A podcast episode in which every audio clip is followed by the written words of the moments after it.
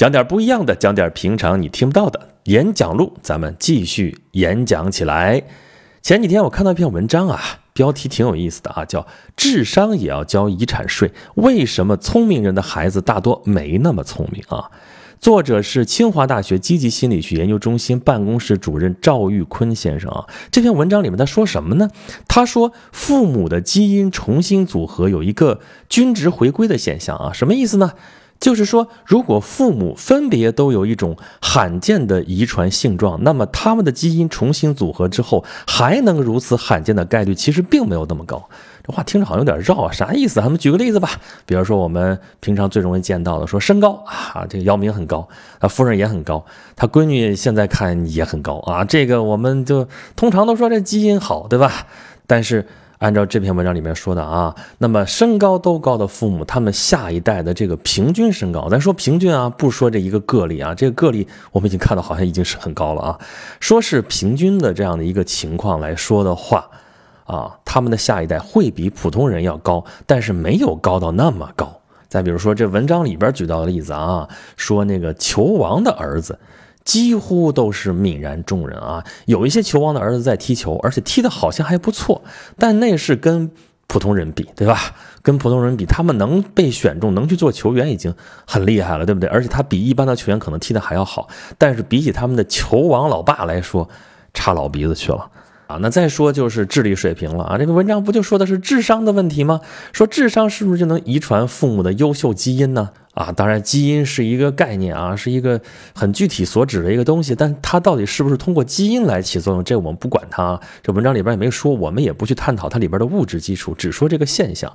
那么，父母智商都很高，孩子下一代是不是一定智商很高呢？这里边的结论就告诉你说。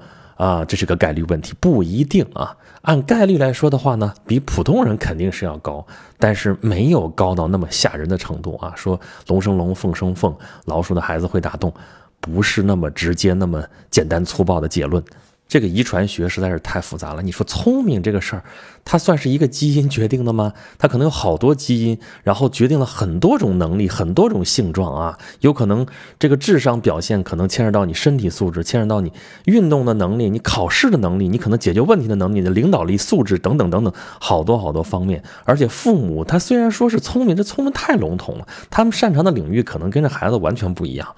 那这事儿我们就得看概率了。那如果从概率来说的话啊，你说父母特别的出类拔萃啊，特别的聪明啊，甭管是什么特征吧，身体素质也好啊，说这个聪明程度也好啊，脑子好使也好，长得漂亮也好啊，他特别出类拔萃意味着什么？是说明他在人群当中是一种特别的存在啊，特别的罕见的一种状态。那么这么罕见的状态能够稳定的再次。这个传给下一代这个几率本身就非常非常低。那相反呢，智商普通的一对夫妇，他们生出来这个孩子智商是不是一定高不起来呢？也不是，这也是概率问题啊啊！那这个概率呢，可能比刚才说的智商比较高的这个夫妇生出来孩子这个。概率确实要低那么一些啊，可能低还不少，但是因为人口基数大呀，你说普通的多还是出类拔萃的多，对吧？那普通的这个基数大，最后这个绝对人数可能比那个精英后代里边出精英的那个绝对人数还要多，所以这文章里边说了，这就好像是遗产税啊，就是说。呃，你上一代传下来的这个智商啊，你可能只能够继承个三分之二，有三分之一要交遗产税，这三分之一去哪儿了呢？就补给那些普通家庭那个孩子去了啊，相当于是这个样子，看上去的现象是这样，这就是大自然的神奇之处啊，这说明。这个大自然对待生命还是比较公平的，而且这个遗产税不像啊人间财产这个遗产税，这富人总有办法能逃掉啊，这个你是逃不掉的。而且你智商比普通人高的越多，交的遗产税就越多。作者这文章最后得出来的结论是什么呢？说你这一对夫妇可能很聪明啊，但是你的基因重新组合之后，这下一代可能不像你想象那么聪明，所以呢。啊，大可不必为了孩子不够聪明啊，或者仅仅是你怕孩子不够聪明就恐慌焦虑啊，顺着孩子自然的天性来养育他们就好了啊，因为这人家是教育专家嘛，所以人家得出这样的结论。但是我从这个文章当中我看到了之后的个启发，可能就会不大一样啊！你看啊，按照刚才那个理论啊，说明什么？说明人类下一代的这个优秀分子这个分布并不是那么集中啊。你说符合一个正态分布，那是比较符合统计学的啊，比较符合概率的，对吧？那结论是什么？优秀人物出现的这个概率啊，还有他们的出身这个情况啊，没谱，完全没谱。那么既然如此。如果从全人类的角度来说的话啊，从站到这个高度来说，对于人类的生存和发展最有利的应该是什么？就是要公平，生存条件要公平，教育也要公平，啊，他这个文章里边可能用的多的是统计数据，还有一堆理论啊，咱不说这个，咱们不是讲文史讲的多吗？咱们还是从历史上去找。孟子里边有这么一句话，叫“君子之泽，五世而战；小人之泽，五世而战。”啥意思呢？你君子还有小人，这个福泽也好，你的这个影响也好，五世而战，这属于啥呀？这叫黄鼠狼下崽的一窝不如一窝吗？是这意思吗？啊，但反正是你如果只是靠祖先的这个福印而传承下去的话，是会越来越少。为什么呢？一方面确实是啊，你的祖宗的那个影响力你是本来就是递减的啊。那更重要的是，后代里面并没有出现出类拔萃的人物能把这个家给支撑起来啊，所以才会五世而战。你要有中兴的后代的话，也不至于五世而战，对不对？啊，但从整体来说，确实是这样。你去看吧，哪个家族能够传承那么久啊？咱们前面节目里边说过啊，衍生公家族孔府，那也是需要这么一个政治偶像。摆在这个地方啊，所以啊，能让他能这样一直传承下去。但是对于其他的这种家族来说，你去数得上去的话，并没有那么多一直传承而不衰落的家族啊，都是起起伏伏，有兴有衰啊。孟子是说五世而斩啊，这还算长的呢啊。咱们民间传说是什么啊？是富不过三代啊，这个是从君子之泽三世而斩出来的啊。有说三世，有说五世，不是一个出处啊。啊，但是意思是差不多的。那这三世，啊，或者说富不过三代，那这就更短了。每个家族或者说每个团体兴盛的时候，都希望能把这个优势能一直传承下去啊。但是这个理想很丰满，现实往往啪啪打脸啊。他们会通过一系列的措施，把这个优势想办法垄断下去啊，传承下去。但是事后证明啊，这些垄断措施总有被打破的时候。这个历史上最典型的例子就是魏晋南北朝时候的士族啊，说是魏晋南北朝时候的啊，是因为他们得势是在这个时候，但是他们开始起家却是在两汉的时候，尤其是东汉的时候啊。西汉汉武帝开始罢黜百家，独尊儒术啊，从此之后你想当官的话啊，原先靠战功，后来呢，你就是要有学问，什么学问啊？要通儒家经典啊，通易经就可以为博士啊。对吧？啊，一共多少经？五经吧。啊，这个原来有六经，后来丢了一个，现在就是五经。五经博士啊，当然从这个历史上来说啊，先是五经啊，后来有九经，在后边十三经啊，这标准的这个儒学的这个课本。那么从两汉开始啊，有一批人就。垄断了这个知识，怎么能垄断呢？还是因为那时候知识传播不方便啊，不像现在，你要是去看什么书，你书店里找都有，网上买都有，直接给你送家来。那时候没有，想找一本书，刚才说那五经哪儿有啊？哪儿有啊？对吧？竹木简已经大大的方便了，已经便宜很多了，但是对普通人来说还是很贵啊。那么有这么一些人啊，有这么一些家族啊，他第一代开始好好学习，天天向上啊，这个掌握了这个。经书掌握了他的解释权，实际上，然后呢，他就可以传下去啊，传之后世，这叫什么呀？这叫诗书传家。这真正的诗书传家啊，这不是一个随便说说的一句话。我们现在说，哎呀，谁家谁家诗书传家，那就是客气一句啊，说他们家家学渊源，如何如何，也就是客气一句啊，说他们家有文化。那个时候有文化，不光是有文化的问题啊，掌握了经书的解释权，可以当官的。那么。自古官官相卫啊，这样的家族之间互相提携啊，那就形成了一个集团，慢慢就成了氏族集团。东汉末的时候就想掌权啊，但是推出的代表不怎么样，像袁绍这样的人。四世三公，但是最后也干不过曹操啊，就扶不起来呀。那时候还是要看军阀的啊，谁拳头硬谁说了算。像曹操这样的，像刘备这样的啊，孙权凑合事儿吧，反正这还不是他们的时代。等三国一过啊，这个三分归一归晋的时候，这司马氏出来，这就开始世祖天下了。两晋的确也是士族势力最登峰造极的时代啊！我们现在看到的所谓魏晋风度，都是这帮人整起来的啊！什么谢家、王家如何如何啊，多么的倜傥风流啊！他们为什么能倜傥风流啊？因为他们日子过得滋润啊！他们，呃，可以不用考虑民间疾苦啊，生活的非常好，是被养起来这么一群人啊！当然，他们有他们的苦闷啊，这个圈子里边照样有不得志，照样有倾轧啊，但是这是另外一回事儿。这些家族的崛起啊，他们始祖的那个时代的确都是社会的精英，也确实是有才有德的那样一帮人啊。但是这么这么多代传下来之后，他们成什么样了呢？急速的堕落啊！本来是诗书传家，但是学问越来越不怎么样啊啊！精英照样还有啊，对吧？有名有姓的，我们《世说新语》啊，什么这禁书里边我们都能看得到啊。但是作为一个群体，在急速的堕落啊。这个马上得天下的后代啊，见着马之后都觉得是个怪物，骑马都骑不了，走路都走不了啊！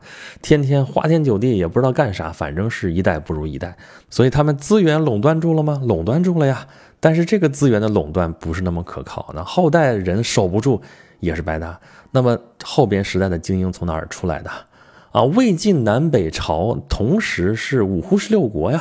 那就是其他族群的优秀分子了，有些是贵族，还有一些像石勒这样的，甚至根本就是奴隶，对吧？那自己这边呢，后来代替东晋的是谁？是刘裕啊，刘季奴啊，那出身也不怎么地啊。所以这也从反面来说了啊，你是把这个社会资源都垄断住了啊，把这个智力资源也垄断住了，这个这个经济资源也垄断住了，但是啊，这个如果你不让底层的或者说下层的人出头的话啊。如果人家人才真的是个人才的话，自然有人家出头的方式啊！你不让人家正常出头，人家可能就会用一些奇奇怪怪的方式，或者说激烈的方式，或者说你意想不到的方式强行出头啊！哈，你像刘裕这样的啊，篡权夺位，这还算是稍微正常点的。为什么说正常点呢？从中国历史来说的话，这算挺常见的，是不是？那还有别的呢？那比方说成了事儿的，就是刘向原来不读书啊，那没成事儿的呢？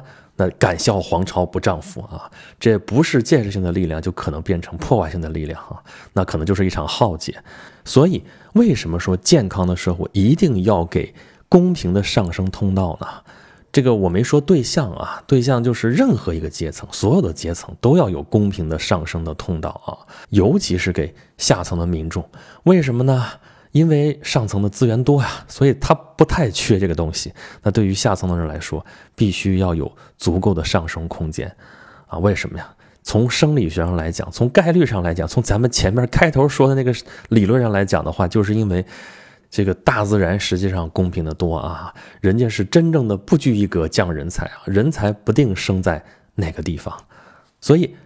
回到咱们题目上来说了啊，为什么教育公平那么重要啊？对于每一个个体来说啊，每一个人都有公平的受教育的权利啊。对于我们个体的观感来说啊，是我们每个人都应该能够看到能够上升、能够发展的一个空间，这样我们会比较有希望啊，这个社会才会有希望。那么从人类的高度来说啊，人类的优秀分子既然生在不知道什么地方，那保证他们公平的受教育的一个。基本权利，那么他们都能够正常的成长起来的话，对于人类是有利的。所以呢，不管你是站在人类的高度上啊，还是站在国家的角度上，还是站在普通老百姓的角度上，这个教育均衡化都是非常必要的啊。尤其是在义务教育阶段啊，你说高等教育精英化，那因为本来就是选拔出来的精英，对吧？做进一步的深造。那是另外一个问题，但是基础教育啊是一定要均衡化的。最近几年，我们国家这个教育均衡化，我觉推进的很快啊，至少在北京啊，这个。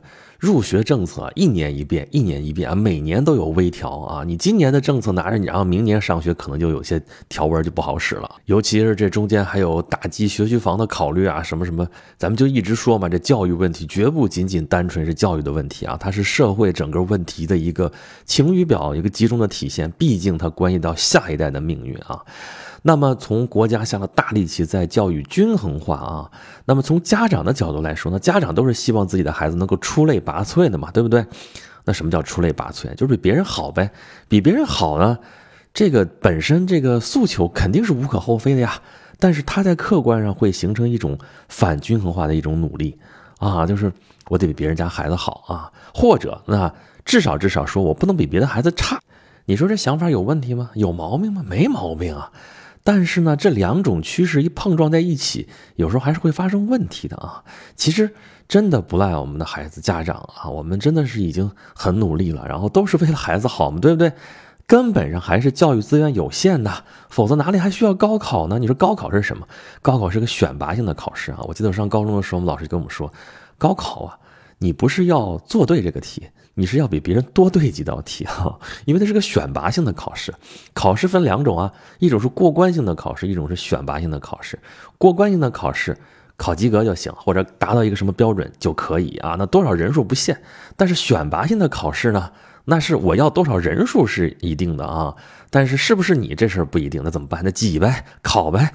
所以这就有矛盾了呀。啊，你一开始起始的那个基础教育啊，是要均衡化啊，大家最好都一样，接触的教育资源都一样，老师也是一视同仁，啊，怎么能咱呃减负啊，这个快乐教育啊，素质教育怎么都行，但是问题是你终极在那儿指的还是高考啊，你要做那个精英的选拔呀，你按咱们前边半截说的那个那个理论来说的话啊，你这个选拔最好是能把这个老天爷给我们发下来的这些精英都能选出去。但是影响最后选拔结果的这个因素可实在是太多太多了，而且这因素可能一铺垫铺垫个十几年，从开头基础教育开始就已经发生效果了哈。那怎么办呢？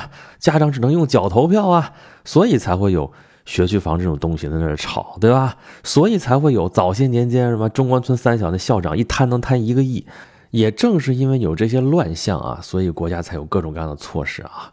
这些年这个管的也非常非常严。